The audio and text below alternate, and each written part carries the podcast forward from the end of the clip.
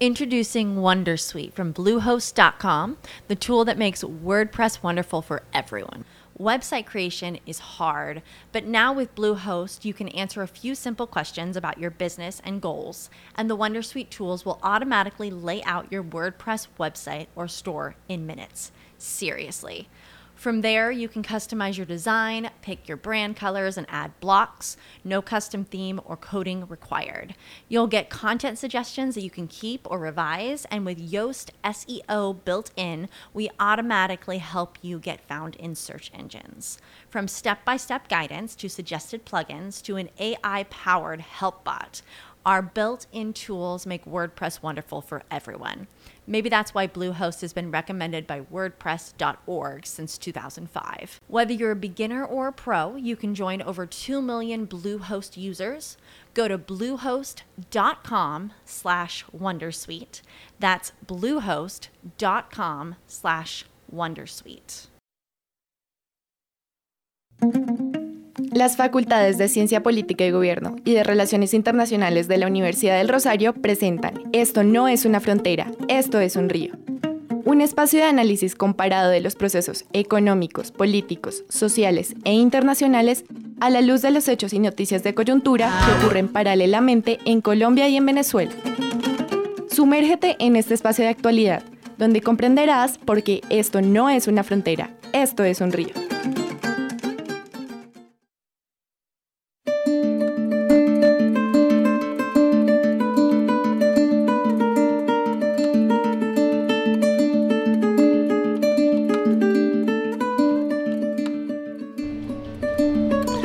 Damos la bienvenida a este programa especial de Esto no es una frontera, esto es un río. Espacio del Observatorio de Venezuela de la Facultad de Ciencia Política, Gobierno y Relaciones Internacionales de la Universidad del Rosario. Hoy vamos a hacer un programa desde la Filbo, desde la Feria del Libro de Bogotá. Vamos a hablar de uno de los temas que son, digamos, hace parte de la agenda del día de hoy. Hoy es un día que tiene una particularidad en el mundo y es que a pesar de ser un día feriado es un día de movilización global. Ya en las horas de, a esta hora, en, Francia ya se empiezan a presentar disturbios, eh, el movimiento de los chalecos amarillos, toda la dinámica que se viene presentando en materia de protesta social en Francia está generando una tensión en el país galo, pero del lado colombiano la situación, o del lado mejor latinoamericano la situación no es diferente. Hoy el programa lo hemos titulado Operación Libertad, entre la esperanza y la frustración. Será un programa en el cual discutiremos, hablaremos de lo que sucedió el día de ayer en Venezuela, un día que empezó muy temprano, un día que tomó a mucha gente por sorpresa. El líder opositor Leopoldo López fue liberado de su casa por cárcel lo que dio lugar a un movimiento bastante interesante en las horas de la mañana, con más, bastante energía, bastante esperanza, pero en la tarde para algunos esa esperanza se fue diluyendo e incluso, pues como ha sido en los últimos meses, se vive en picos, una especie de montaña rusa entre la esperanza y la frustración. Para eso nos acompaña el día de hoy José Luis López, un sociólogo especialista en los temas políticos de Venezuela, miembro de la organización Ávila Montserrat y, parte del equipo de Esto no es una frontera, esto es un río. José Luis, bienvenido. Hola Ronald, buenos días, gracias a todos, feliz día a todos los oyentes. Desde la Filbo, iniciando, empezando el día, les recordamos que hoy en la Filbo a las 3 de la tarde se lanzará el libro del profesor Enrique Serrano, Guerras Ajenas, en el Salón C de la Filbo. 3 de la tarde, Salón C de la Filbo, Guerras Ajenas del profesor Enrique Serrano. José Luis, contémosle a nuestros internautas qué pasó ayer, porque fue tanto el movimiento, de hecho, llama la atención que en casi todos los canales de televisión y de radio en Colombia durante la mañana hubo seguimiento minuto a minuto de lo que sucedía e incluso escuché algunas voces que decían que esto era simplemente una distracción eh, poner la agenda noticiosa en Venezuela para eh, distraer un poco lo que estaba sucediendo en Colombia respecto a la discusión de la JEP. Entonces, dentro de esa dinámica, expliquémosle a nuestros internautas, a quienes nos escuchan en la página de la Universidad del Rosario, en un Rosario Radio y a través de los diferentes medios, qué sucedió ayer 29, de ayer 30 de abril. Bueno, ayer 30 de abril desde muy temprano en la, en la mañana eh, se pone en marcha de nuevo un episodio más de los esfuerzos de la sociedad venezolana por retomar la vida en el marco de la constitución que nos dimos a nosotros mismos en el año 2000. Eh, en, ningún caso eso puede interpretarse como, como un golpe de Estado, absolutamente al contrario. Eh, la verdad es que hay un conjunto de fuerzas ah, sociales y políticas en el país que están haciendo desde hace 20 años este, un esfuerzo sistemático por evitar que la constitución eh, sea barrida y sea convertida en, en, papel sanitario para la vida de los ciudadanos. Eh, desde, desde, temprano, eh, creo que como resultado de una información la que no disponíamos, el gobierno de Juan Guaidó tomó la decisión de anticiparse a una, a una marcha que ya había anunciado para el día de hoy, como el inicio de la Operación Libertad. Y creo que esa anticipación obedece al hecho de que eh, el gobierno de Juan Guaidó tenía información que eh, Maduro y el chavismo estaba preparando una especie de transición que no incluye a la oposición. Eh, de nuevo creo que estaba en marcha una operación política allí eh, mm, donde se confabulan, digamos, los poderes que en una democracia normal son autónomos y estaban confabulándose sencillamente con, con, con el gobierno de Maduro para evitar eh, que la transición que está en marcha pueda continuar su curso. De tal manera que el episodio de ayer es, es un episodio es una es una episodio más de esta de este proceso de transición que como tú muy bien dices Donald tiene altas y bajas tiene momentos de pico y estelares y tiene otros momentos de valle en los cuales pareciera que la inercia es lo que nos define y ayer fue un empujón digamos un acelerón en este proceso de de transformación de la vida social y política venezolana, de aquella que nos ha eh, predominado en los últimos 20 años. Quisiera preguntarte por una de las primeras afirmaciones que realizaste, José Luis, y es que ahí, digamos, está parte de lo que se vivió el día de ayer y lo que se vivió el día de hoy. La calificación de los eventos de ayer como golpe de Estado o como una movilización en función de recuperar la democracia de Venezuela. Por un lado tenemos al canciller colombiano Holmes Trujillo, quien dijo, y calificó esto como una movilización para recuperar la democracia en Venezuela. Asimismo lo hizo el Grupo de Lima, asimismo lo expresaron diferentes actores de la oposición, pero del otro lado tenemos al chavismo, a Nicolás Maduro, que de hecho dio su declaración bastante tarde, un silencio que de hecho preocupó a muchas personas porque no se sabía realmente dónde estaba el presidente. Algunos decían en algún momento que estaba en Fuerte Tiuna, otros decían que estaba en Miraflores. Eh, algunos actores del sistema internacional, países que apoyan a Nicolás Maduro, consideran que este es un golpe de Estado o que era una intentona de un golpe de Estado y lo, lo catalogaron como un golpe de Estado minúsculo. Y hay que decirlo también, eh, dentro de la identificación y comprensión de lo que pasa hoy en Venezuela, hablamos de dos gobiernos, un gobierno reconocido por más de 50 países, entre ellos los vecinos más importantes de Venezuela, pero por el otro lado tenemos un gobierno que todavía es reconocido por varios países, entre ellos China, Rusia, que son dos actores fundamentales en el sistema internacional, pero también por las Naciones Unidas, que no deja de ser una de las instituciones que mal que bien avala y le da legitimidad a los estados hoy en día. En ese orden de ideas, ¿por qué no fue un golpe de Estado lo que sucedió ayer?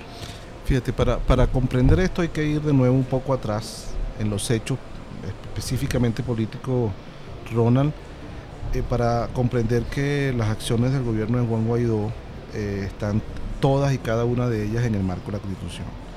A ver, en el año 2018 se vencía el plazo electoral correspondiente a 2015-2018, eh, donde legítimamente el pueblo eligió en su momento a eh, Nicolás Maduro Moros.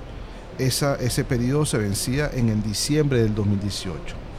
Introspectivamente, y cuando ya ve que efectivamente no es posible ganar unas elecciones normales en ningún caso, no, no hay ninguna encuesta ni ningún sondeo de opinión que revele una cosa contraria y que, que haya revelado durante todo el año pasado un, dato contrario, ya el mismo Nicolás Maduro Moro dijo que él nunca más iría a unas elecciones que supiera que iba a perder, lo dijo públicamente, así, con esas mismas palabras, y comenzó entonces a torcer eh, toda la institucionalidad y todo el, protocolo para la convocatoria de las elecciones desde muy temprano en el año 2008, 2018, perdón, adelantó la fecha del proceso electoral, eh, no se hizo un nuevo registro, no se hizo ningún nuevo registro electoral, no se permitió que las personas en el extranjero votaran, modificó los centros, eh, cantidad importante de los centros y los circuitos electorales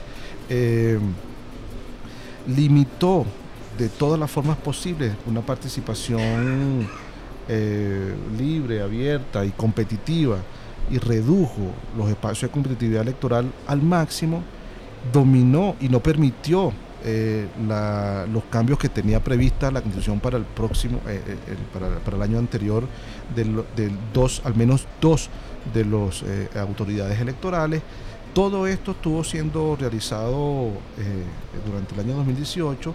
Finalmente la irrita Asamblea Nacional eh, adelantó la fecha de las elecciones y la oposición decidió, creo que razonablemente, no participar. De tal manera que todo lo que surgió como resultado de ese proceso electoral fue ilegítimo desde el comienzo, al punto tal que ya desde ese momento los procesos de desconocimiento internacional de los resultados de esos procesos electorales, de ese proceso electoral, en el que por supuesto este, ganó Nicolás Maduro, fueron, fueron desconocidos.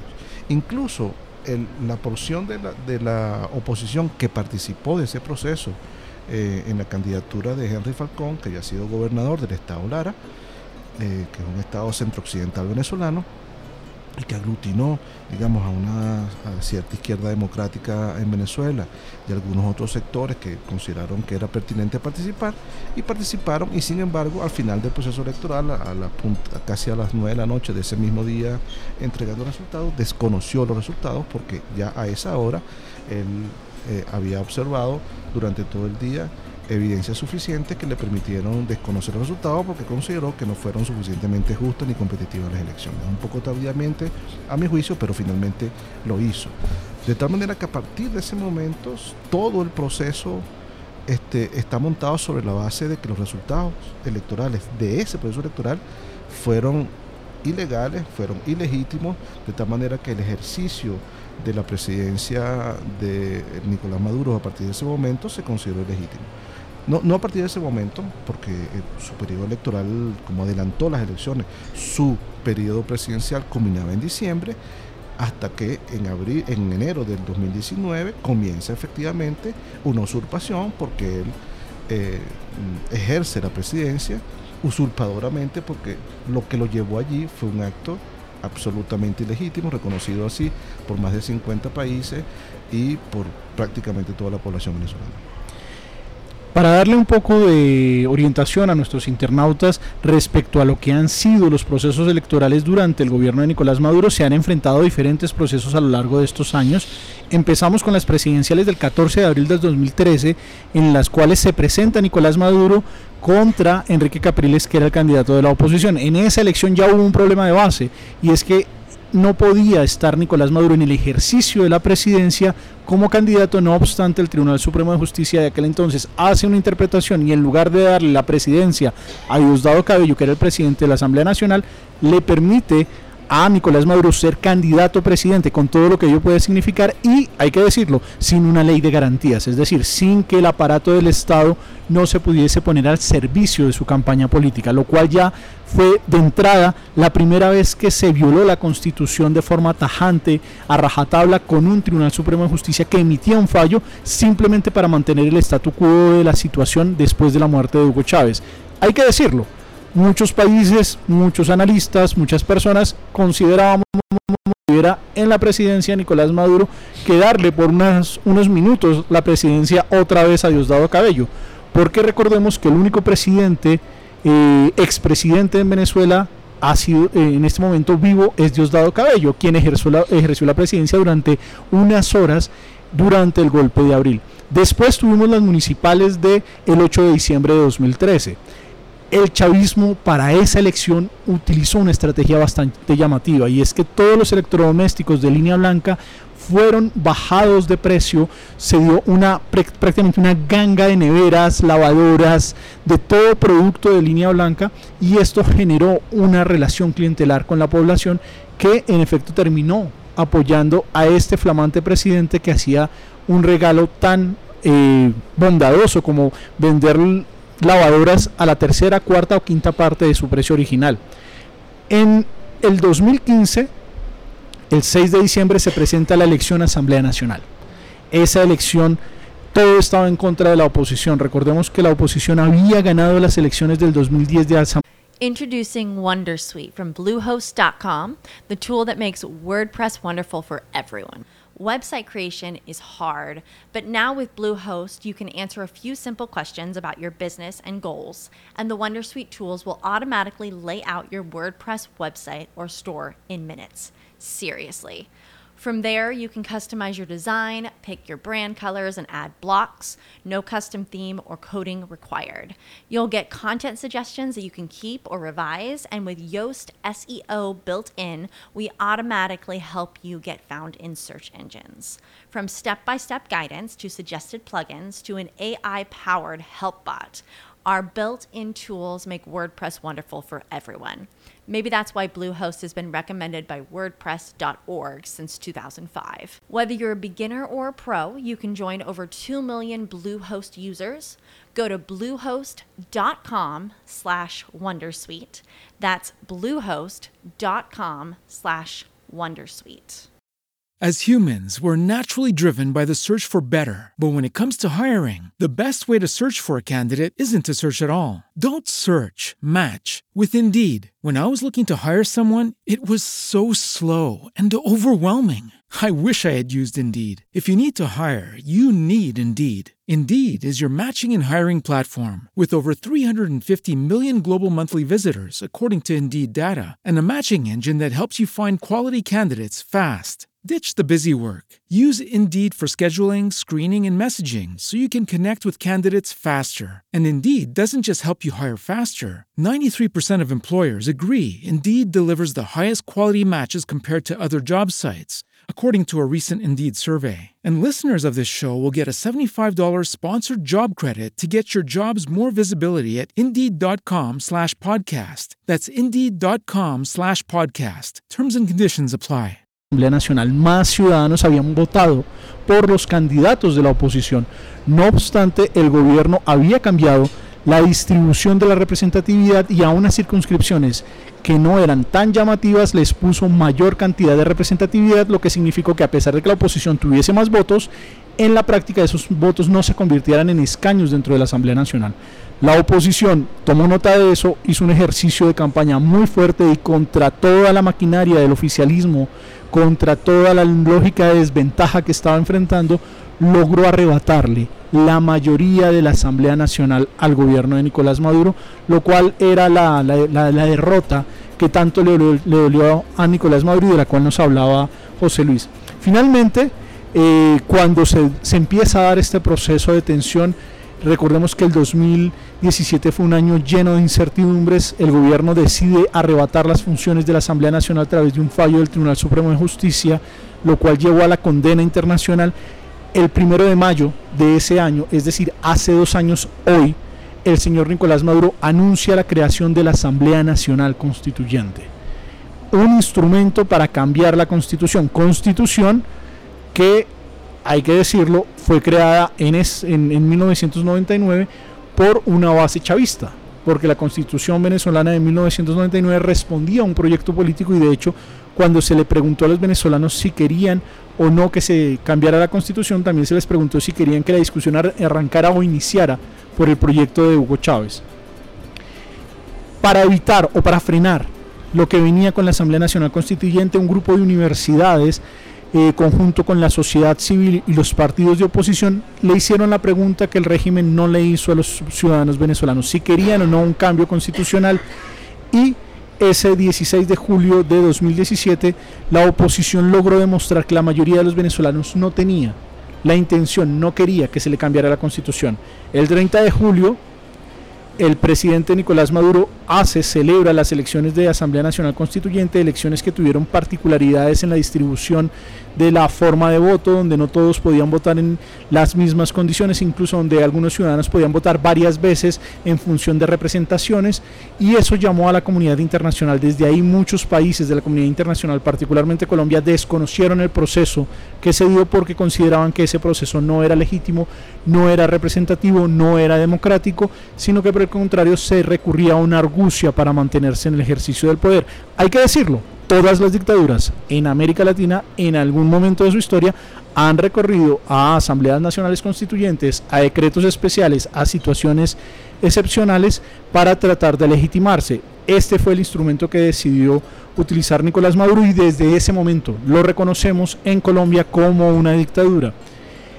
Finalmente vienen una serie de escaladas de, procesos electorales, elecciones de gobernación el 15 de octubre de 2017, en la cual, a pesar de que la oposición gana cinco de las gobernaciones, una de las gobernaciones no se juramenta ante la Asamblea Nacional Constituyente y simplemente se elimina esa elección y vuelven a llamar a nueva elección y las otras cuatro, a pesar de que ganan y se juramentan ante la Asamblea Nacional Constituyente, el gobierno no tiene ningún problema en nombrar protectores, es decir, funcionarios que asumen las funciones del gobernador, pero particularmente el presupuesto y todo el aparato organizacional y prácticamente vaciaron de poder esa victoria de la oposición, lo cual llevó a que la oposición no quisiera participar en las elecciones de diciembre de ese año de alcaldes dejando así un terreno en el cual el oficialismo se queda con la gran mayoría de las alcaldías de Venezuela hasta el 2018, en el cual el 20 de mayo, es decir, hace menos de un año, el señor Nicolás Maduro se presenta a una elección de la cual ya nos habló José Luis,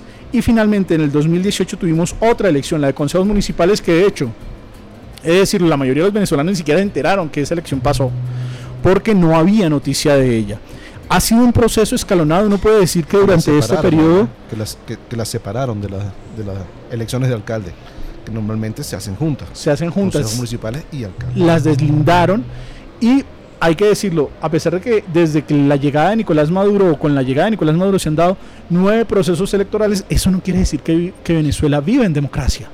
Todo lo contrario, todos estos procesos electorales de una u otra manera estuvieron eh, de alguna forma viciados, incluso el de la oposición, porque recordemos que el de la oposición no se pudo hacer por el CNE.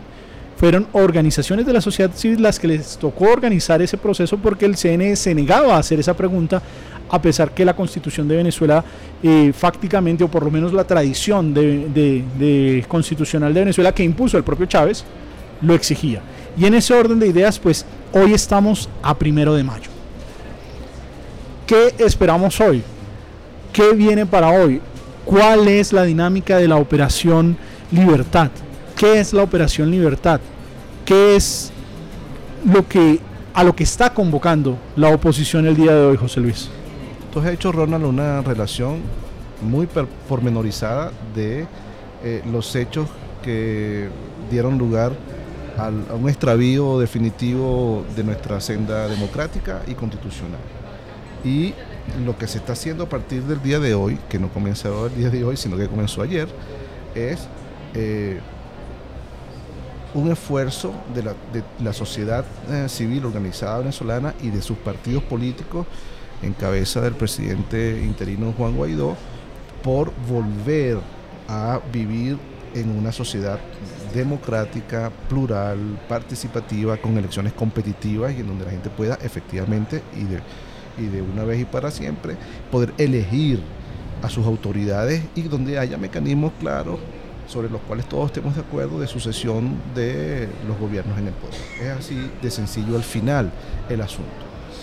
Y volvemos ayer un poco, es decir, eh, haciendo extracción, digamos, de todas estas opiniones y de todas estas cosas que viajan de un lugar a otro en el mundo digital, si uno se atiene a los hechos ocurridos en el día de ayer, uno tiene que encontrar que incontrovertiblemente ayer se evidenció que Maduro es cada vez está más solo en el ejercicio del poder y que la fractura, digamos, en, eh, en el chavismo y en las Fuerzas Armadas es un hecho ya evidente, público y notorio, donde eh, después de 15 horas este, fue que apareció Maduro diciendo alguna cosa.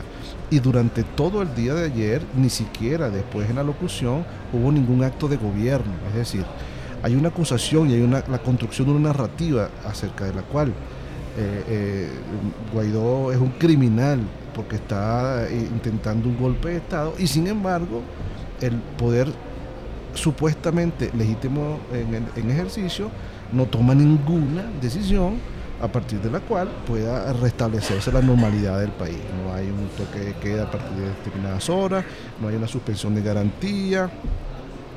Eh, la única novedad este, en esa rueda de prensa del día de ayer es que Tarek Williams se cortó el pelo. Pero del resto no había absolutamente más nada. Es decir, como si no pasase prácticamente nada. Eh, Maduro se apareció 15 horas después y dio una, nombró un nuevo eh, director de SEBIN, que es el anterior, González Gómez, González López. De, tal manera que, ¿cuál es el saldo de lo ocurrido ayer? La evidencia de que las Fuerzas Armadas están efectivamente fracturadas y que no hay gobernabilidad y no hay ejercicio eh, de, comandancia este, de las Fuerzas Armadas que el Tribunal Supremo este, también está escindido allí y que eventualmente eh, es con la, con la anuencia de una parte del Tribunal Supremo este, ilegítimo que es, que, es, uno de los soportes institucionales de Maduro, también se evidencia que hay, que hay una, una fractura allí, eh, de forma tal que lo que podría esperarse que ocurriese a partir del día de hoy es que se profundice esas decisiones, que se profundicen esas contradicciones y que efectivamente eh, se llegue a un momento en el cual pueda ser insostenible eh, la, cúpula en el gobierno, al menos a través del, conjunto de fuerzas que hasta ahora eh, le sirven de soporte. En efecto, lo que viene para Venezuela es bastante complejo. Vamos a una pequeña pausa musical. Tenemos una canción que compuso Alberto Escobar Ospina y que canta junto a Guadalupe Arbeláez algo sobre lo que los colombianos empezamos a vivir con el fenómeno migratorio.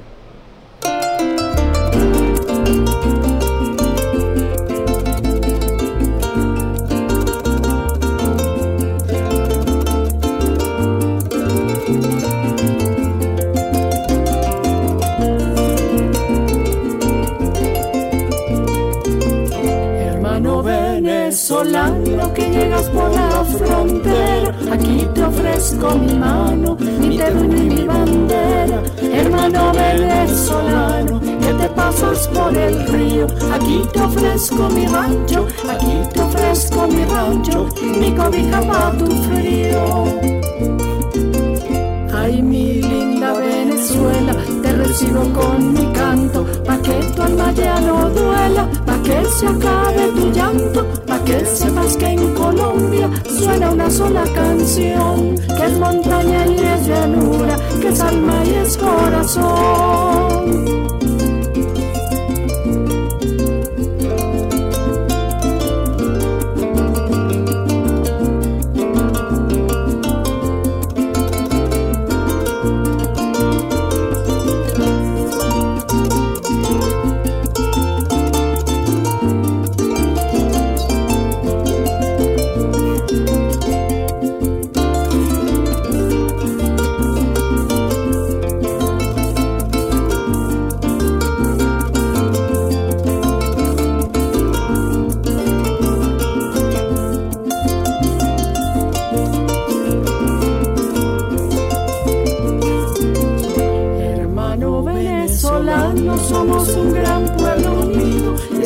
paso colombiano te grita bienvenido. Ya no hay trancas ni fronteras, solo una misma nación. Que con múltiple y un cuatro, que con múltiple y un cuatro, vibra llena de emoción. Ay, mi linda Venezuela, te recibo con mi canto, pa' que tu alma ya no duela suena una sola canción, que es montaña y es llanura, que es alma y es corazón, que es montaña y es llanura, que es alma y es corazón.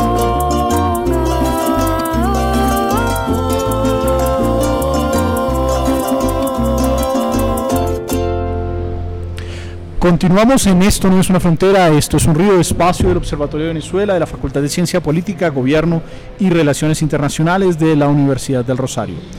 Hoy, como es un programa desde la FILBO, desde la Feria Internacional del Libro de Bogotá, y como lo hemos estado haciendo tanto en el programa anterior como en el programa actual, los invitamos nuevamente al lanzamiento del libro Guerras Ajenas del escritor y profesor de la facultad Enrique Serrano López en el Salón C de la Filbo a las 3 de la tarde. Pero pues aprovechando la Filbo y que tenemos a Enrique con nosotros, quisiéramos preguntarle a don Enrique, don Enrique, bienvenido. Muchas gracias por la invitación, es un placer como siempre estar aquí. ¿Qué se encontrará sus lectores en Guerras Ajenas? un libro al cual regresa después de dos libros de ensayo, regresa nuevamente a la literatura. Pues eh, se encontrará con eh, viejos problemas de manera nueva vestidos. Y es que eh, yo planteé desde hace un tiempo, no soy el único que ha planteado, que hubo poca conquista, mucha colonia y que la independencia fue eh, involuntaria en buenos sentidos. Eh, en estas guerras ajenas pretendo que el lector se encuentre con la población, en este caso la población de frontera, que estaba en Pamplona en 1819. ¿Cómo podía ser un pueblo de comienzos del siglo XIX cómo era en este caso la relación, yo digo, simbiótica y mítica con eh, la Venezuela occidental, es decir, con la Venezuela andina. Eh, y Rudecindo Guedes, que es un curita que a la sazón y de manera muy improvisada había eh, o habría crecido en esa Pamplona de comienzos del 19, tenía dos hijos, lo cual en aquel tiempo no era raro la, barraganía era una institución muy antigua, incluso desde la Edad Media se practicaba en toda Europa y por supuesto en España. ese trasplante de las costumbres y de las formas de vida españolas o hispánicas a América es el comienzo del libro, eh, en el que en alguna forma eh, una confesión de, de Introducing Wondersuite from Bluehost.com, the tool that makes WordPress wonderful for everyone. Website creation is hard, but now with Bluehost, you can answer a few simple questions about your business and goals, and the Wondersuite tools will automatically lay out your WordPress website or store in minutes. Seriously. From there, you can customize your design, pick your brand colors, and add blocks. No custom theme or coding required. You'll get content suggestions that you can keep or revise, and with Yoast SEO built in, we automatically help you get found in search engines.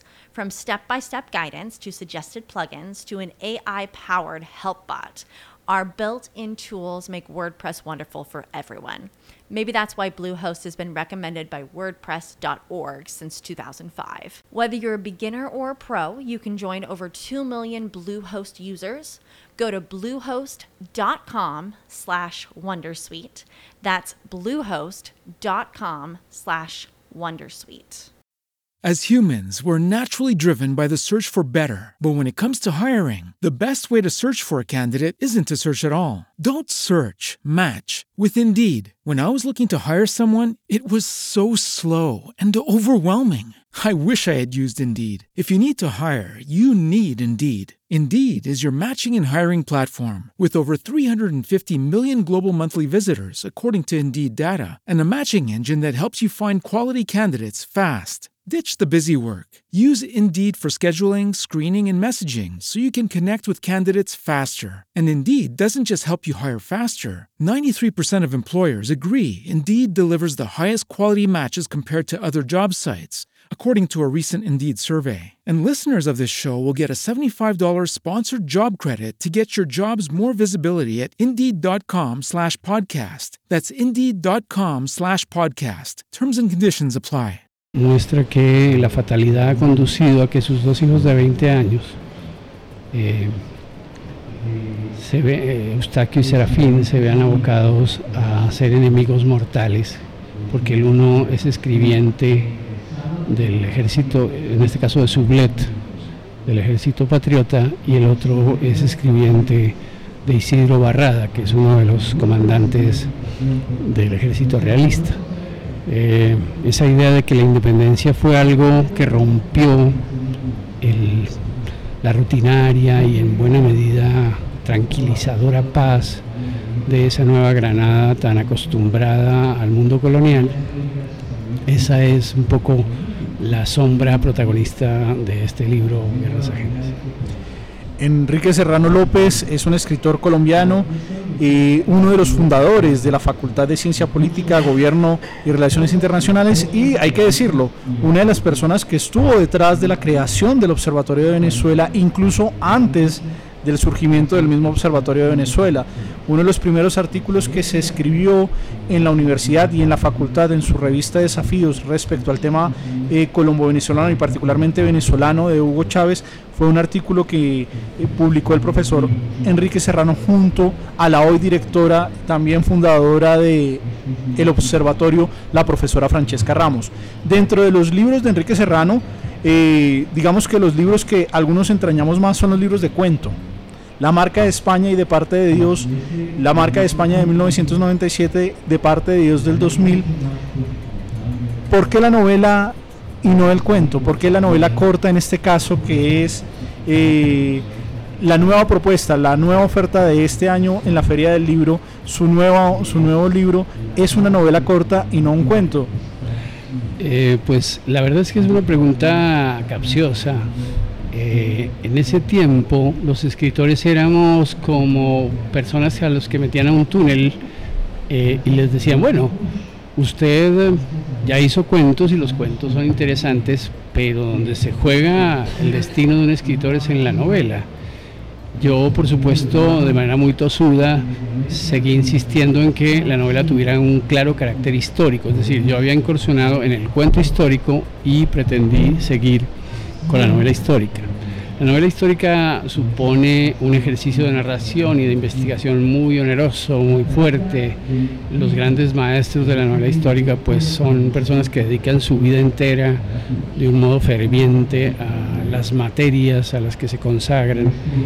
Eh, y en cambio yo quería ir más bien por el camino de los motivos, es decir, estudiar el hecho de que la historia es un conjunto de motivos y de ideas que sus protagonistas se han ido formando a través de los siglos. Eh, entonces, incursioné o he pretendido incursionar en la novela histórica, quizá con menos éxito o por lo menos con menos fortuna que en el cuento histórico, a través de la historia o la historicidad de los motivos. Es decir, el problema de que alguien hizo algo por una razón e incitado por un cierto ambiente. Esa es en realidad mi, esencia como narrador en materia de novela.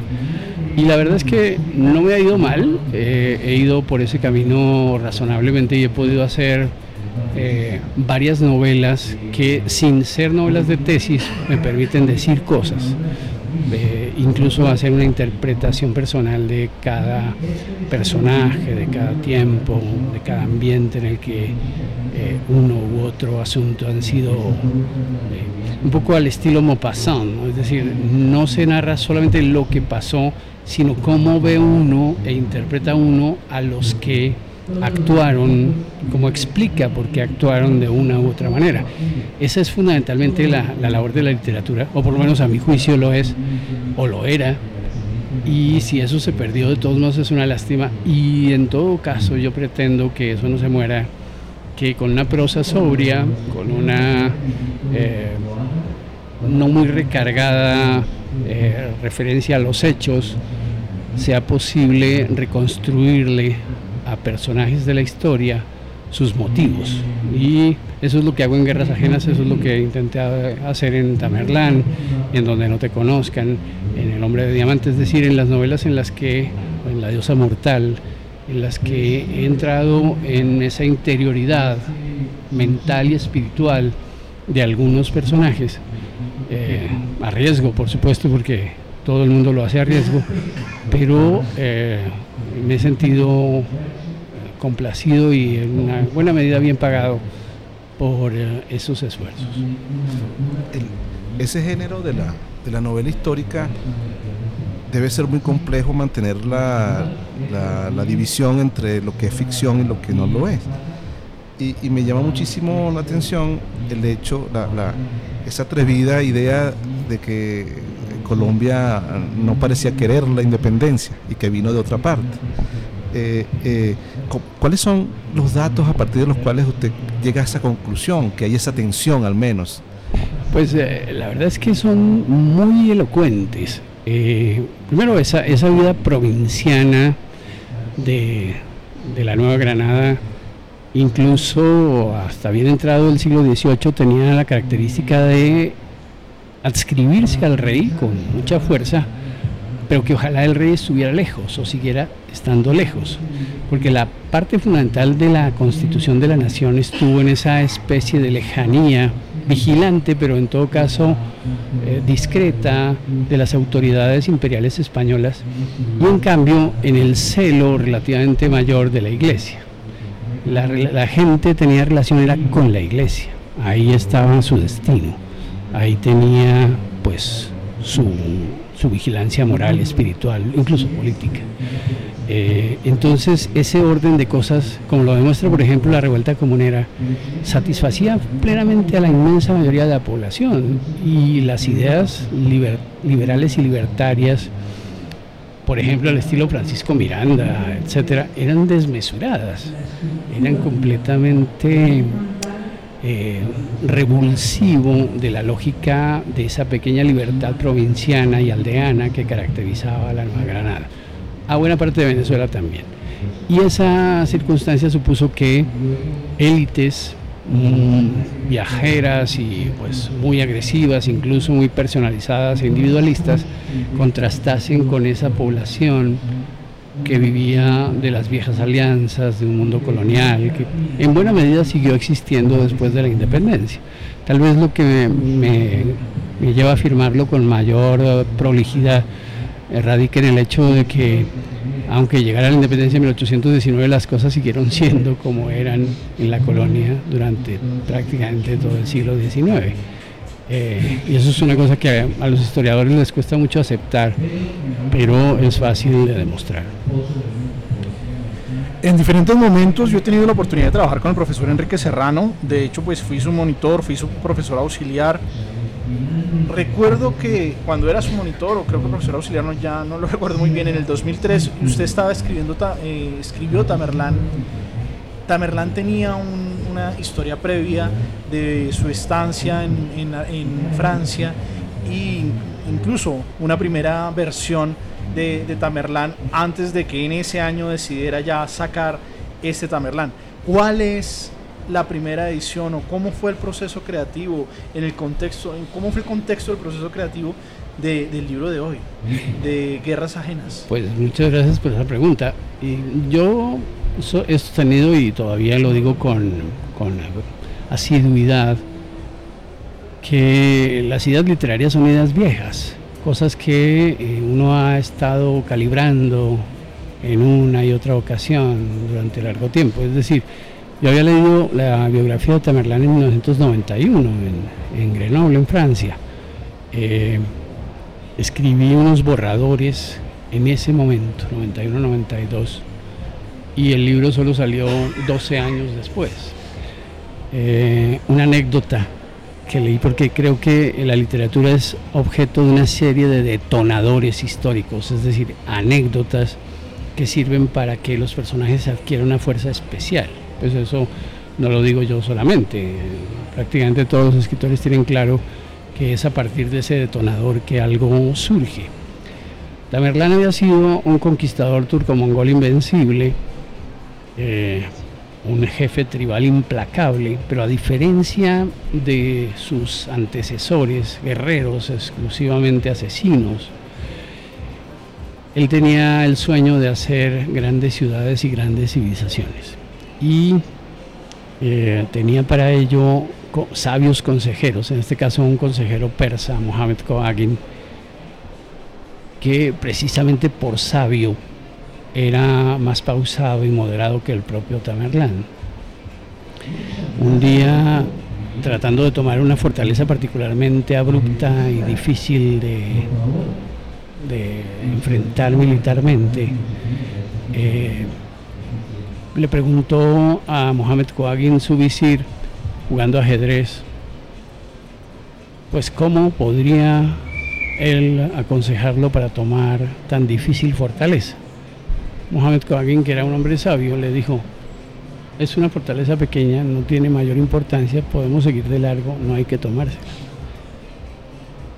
Ese consejo fue tan sabio y al mismo tiempo tan sorprendente para Tamerlán, que no concebía que un acto de guerra se dejase sin, sin realizar, que no solo no obedeció a su visir, furiosamente tomó la fortaleza y además degradó a Mohamed Coagin a la condición de pinche de cocina condición que él de manera muy honrosa y muy honorable siguió ejerciendo por ocho años más. Los ocho años que pasaron entre su degradación y el instante en el que la novela se narra, que son los últimos seis meses de la vida de, de Timur, en los que ya perfectamente comprende que no vivirá mucho tiempo y que es hora de que su antiguo visir, en este caso reivindicado, eh, le cuente a su nieto la historia del abuelo, la historia victoriosa pero también contradictoria del abuelo. Y narre todos los detalles, incluso aquellos de los que el propio Timur se sentía avergonzado. Esa anécdota del año 91 se demoró 12 años en adquirir forma plena, porque la literatura es una cosa que en verdad eh, a pesar de que las impresiones sean muy fuertes en primera instancia, necesita digerirse con una cierta lentitud una cierta sobriedad. Además, eh, el alma de un hombre joven es siempre demasiado impetuosa y un poco torpe para poder ver exactamente cómo puede conducirse hacia la materialización de una obra cuya naturaleza sea reflexiva, agradable, es decir, con esa armonía relativamente artificial, pero en todo caso eh, imperecedera de la literatura. Porque la literatura es un ejercicio de fingimiento, solo que es un fingimiento artístico, es decir, como todos los demás artes o las demás artes, tiene la gracia de haber podido llegar lentamente a las almas colectivas. Don Enrique, Muchas gracias por habernos acompañado el día de hoy en, este programa. Como lo hemos venido haciendo y como lo continuamos haciendo, invitamos a todos los internautas, a los estudiantes de la Universidad del Rosario y a aquellos que escuchan este espacio a que asistan hoy a las 3 de la tarde en el Salón C de la Filbo al lanzamiento del libro Guerras Ajenas. Y va a ser una conferencia va a haber oportunidad de, preguntarlo, de interactuar con él, pero sobre todo la posibilidad de acceder a esa, a esa cara de la literatura que también tiene la Universidad del Rosario, que a mí siempre me ha fascinado decirlo que a pesar de que no tenemos un, problema, un programa de literatura, la literatura se vive, siempre se ha vivido. Aún recuerdo cuando el profesor Enrique Serrano me hizo mi entrevista de ingreso a la universidad poco después de que él se hubiese ganado el Juan Rulfo y obviamente esa, esa imagen de ser recibido por un escritor siempre va a ser algo que yo voy a llevar en la memoria de lo que fue mi paso por la Universidad de Rosario. Profesor Enrique, muchísimas gracias. Pues muchas gracias también por, eh, invitarme. Es un, placer, además, tener eh, un exalumno como presentador y además como un consagrado investigador en, en estos asuntos, por ejemplo, Venezuela, que es un país con el cual tenemos un vínculo tan profundo, irrompible, incluso misterioso. Eh, efectivamente, yo sostengo que sin Venezuela no seríamos lo que somos ni habríamos dado los pasos que, dimos, igual que en alguna forma también al revés. En esa, en esa circunstancia suponemos que Venezuela no es solamente un país, sino ese país que nos ha acompañado Introducing Wondersuite from Bluehost.com, the tool that makes WordPress wonderful for everyone. Website creation is hard, but now with Bluehost, you can answer a few simple questions about your business and goals, and the Wondersuite tools will automatically lay out your WordPress website or store in minutes. Seriously. From there, you can customize your design, pick your brand colors, and add blocks. No custom theme or coding required. You'll get content suggestions that you can keep or revise, and with Yoast SEO built in, we automatically help you get found in search engines. From step by step guidance to suggested plugins to an AI powered help bot. Our built in tools make WordPress wonderful for everyone. Maybe that's why Bluehost has been recommended by WordPress.org since 2005. Whether you're a beginner or a pro, you can join over 2 million Bluehost users. Go to bluehost.com slash Wondersuite. That's bluehost.com slash Wondersuite. a nacer y a crecer y a desarrollarnos como nación. Y pues los invito a las 3 de la tarde al Salón C Filbo con eh, Benjamín Ardila, que es un excelente presentador, a hablar de este problema de las guerras ajenas y de qué tan ajenas nos fueron y hasta cuándo. Gracias, don Enrique. Nosotros continuamos en este especial de el primero de mayo en Venezuela, un primero de mayo que tiene una serie de características y quisiera hablar de un personaje que tal vez algunos no recuerdan, pero que para muchos es el referente político en Venezuela. Nos han estado preguntando precisamente por el papel que puede llegar a jugar hoy y en adelante en el proceso de transición en Venezuela y quisiera aprovechar que estoy con José Luis López, una persona que lo conoce y una persona que ha tenido momentos de interacción con este líder político para que nos describa quién es Leopoldo López, qué ha hecho y qué papel puede llegar a jugar ahora. Leopoldo López es un disruptor.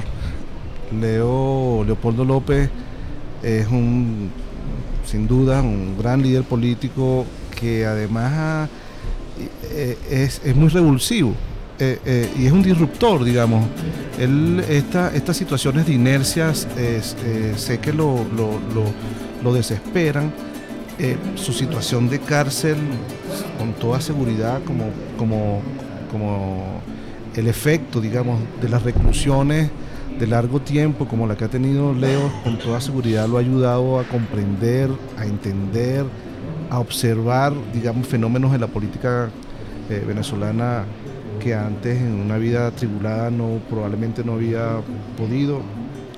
Lástima que tuvo, que, que ha tenido esta injusta, injusta cárcel. Ahora, con, con- con Leopoldo en la calle no tengan la seguridad de que estas cosas van a, van a moverse, digamos, en una dirección y probablemente con una velocidad mayor de la que estaban produciéndose. Digamos, era para todos conocido el hecho de que eh, el, Juan, que ha sido, Juan Guaidó, quiero decir, digamos, que ha sido eh, un líder emergente, eh, con todas las cualidades y con toda y con una visión y un temperamento especialísimo para la política y para la situación venezolana en este momento tenía no la tutela pero sí digamos el consejo permanente de Leopoldo tras de sí. Con, con Leopoldo en la calle yo eh, est- eh, esta situación ahorita de, de- no está efectivamente asilado, no lo está pidiendo, no está refugiado, eh, está, como invitado especial en la, en la, en la Embajada de España. Eh, esto yo podría presumir que, que Leopoldo no va a pedir asilo y que eh, va a mantenerse tan activo como sea posible en la, en la política venezolana. Eh, tengo, tengo la impresión, además, Ronald, que, a ver, la situación de ayer comienza como a correr unas, unas, eh, unos velos, digamos, sobre la situación política venezolana que nos va de- descubriendo, digamos, aspectos del funcionamiento de esto eh, cada vez eh, más perverso y más cruento. Es decir, fíjate, a ver, yo, yo, yo, yo creo que ya, digamos, estas aproximaciones politológicas tradicionales para comprender la situación venezolana son, digamos, insuficientes. Bueno, yo, yo ahí sí hago un, pequeño paréntesis porque sí, en efecto, el caso venezolano, uno coge los manuales de ciencia política y, pasa y pasa páginas y, no, encuentra por dónde dictadura, forma de llegada, nuevas redes sociales, manejo de comunicaciones, esto es, esto es un fenómeno político nuevo.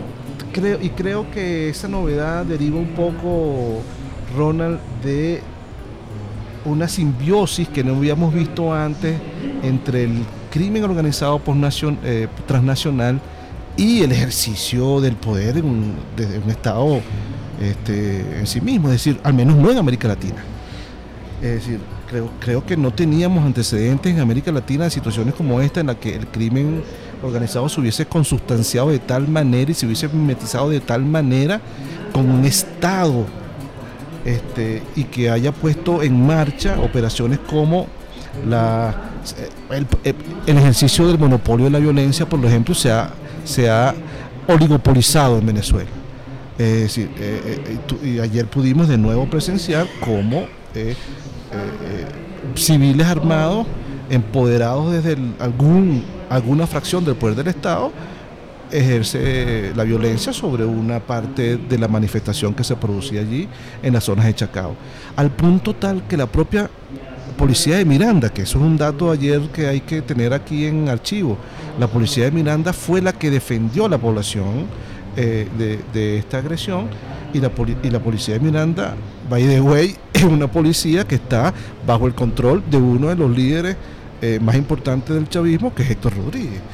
Eh, y eso está allí. Eh, eso no, eso no, hasta ayer eso no estaba ocurriendo, de tal manera que las policías comienzan también un poco a disolverse esa relación de autoridad eh, que, tienen los, gobiernos subnacionales, las gobernaciones sobre sus, propias policías.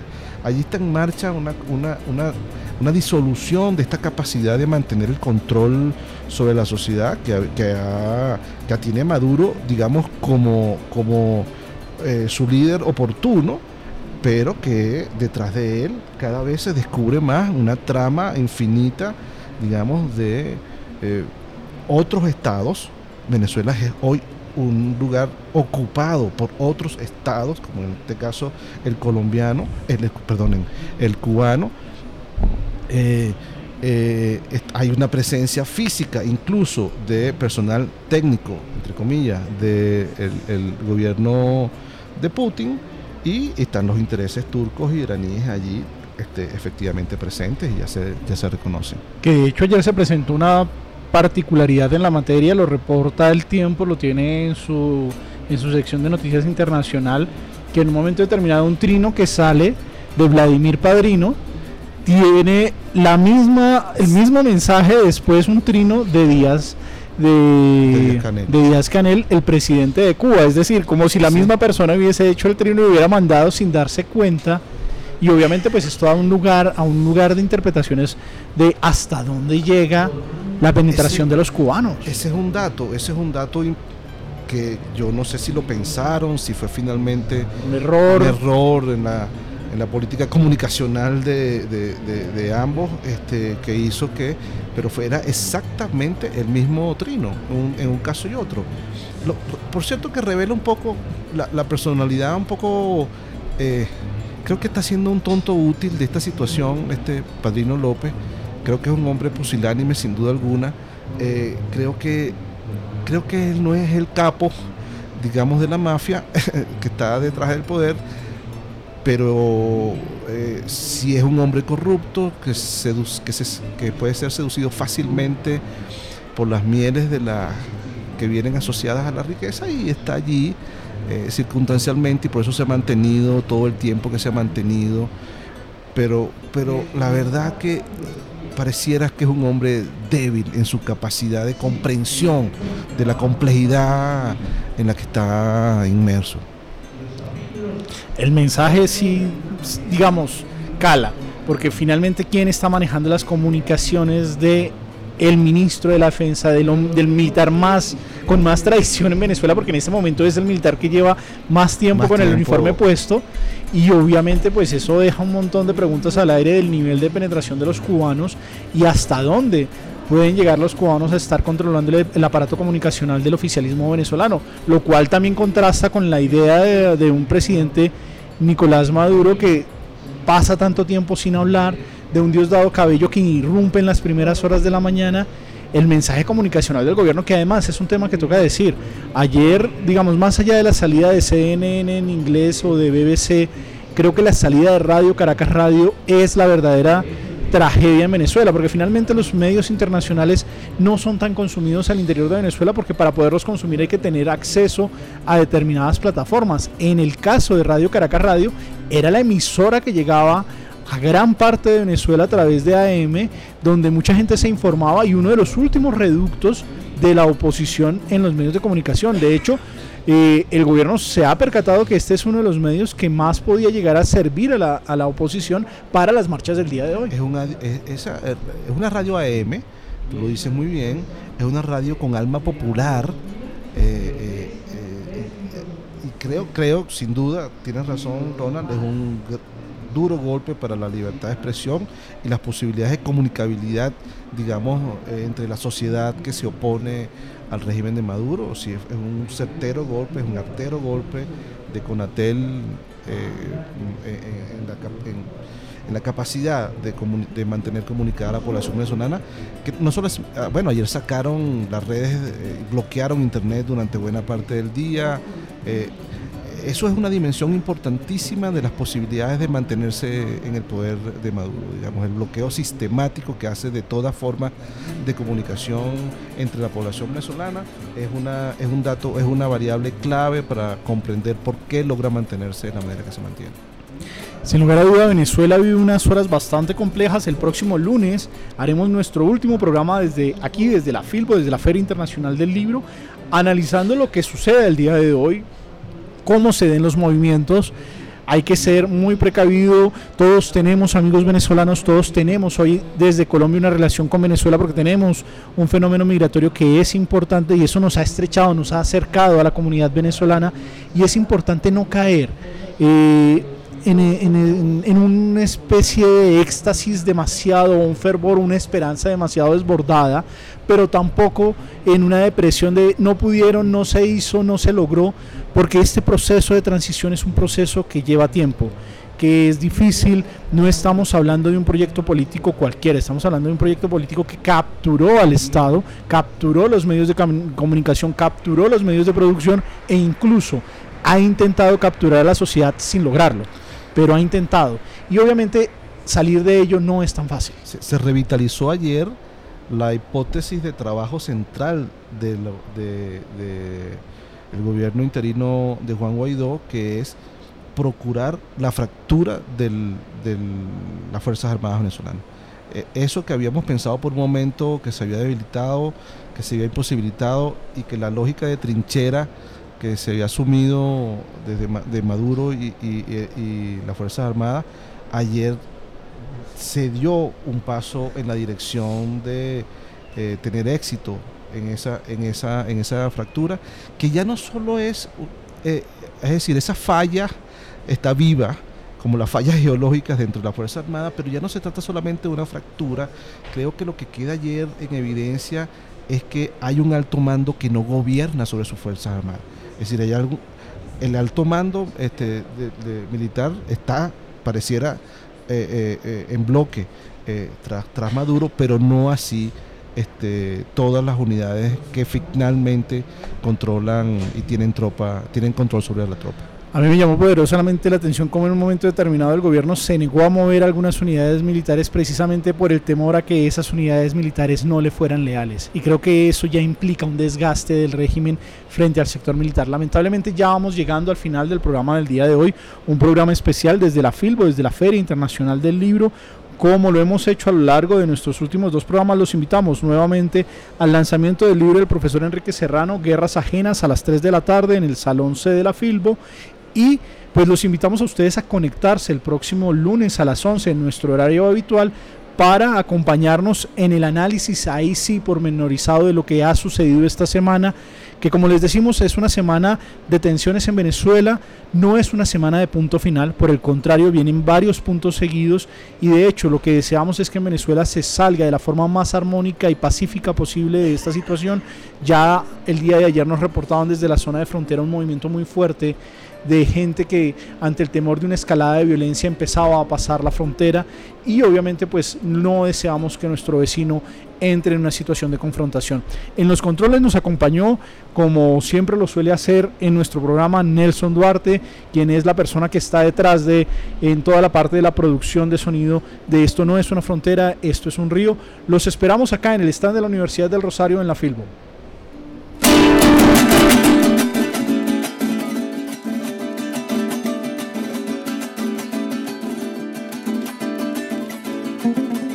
Anterior fue un espacio de la Universidad del Rosario creado para el diálogo crítico, la discusión y el análisis del acontecer más representativo en Colombia y en Venezuela.